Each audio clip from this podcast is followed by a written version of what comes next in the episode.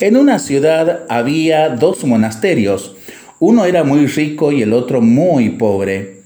Un día un monje del monasterio pobre se presentó al monasterio de los monjes ricos para saludar a un monje amigo suyo que vivía allí. Amigo mío, he venido para contarte que he decidido partir para un largo peregrinar por Tierra Santa y los santuarios más importantes del mundo. Acompáñame con tu oración porque tendré que atravesar montañas, ríos y mares.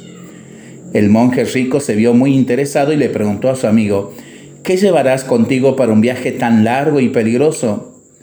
Solo una taza para el agua y un plato para el arroz, respondió con una sonrisa pícara el monje pobre.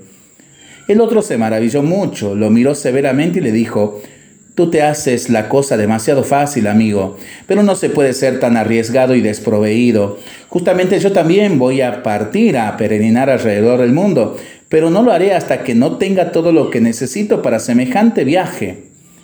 Años más tarde, el monje pobre, al terminar su peregrinaje, volvió al monasterio rico buscando a su amigo.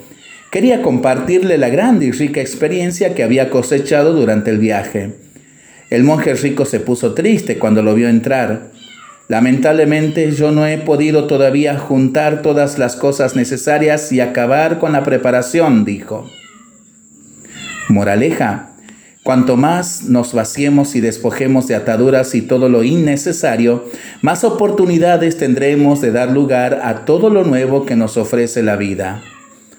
Para pensarlo y para rezarlo en familia y entre amigos, ¿no?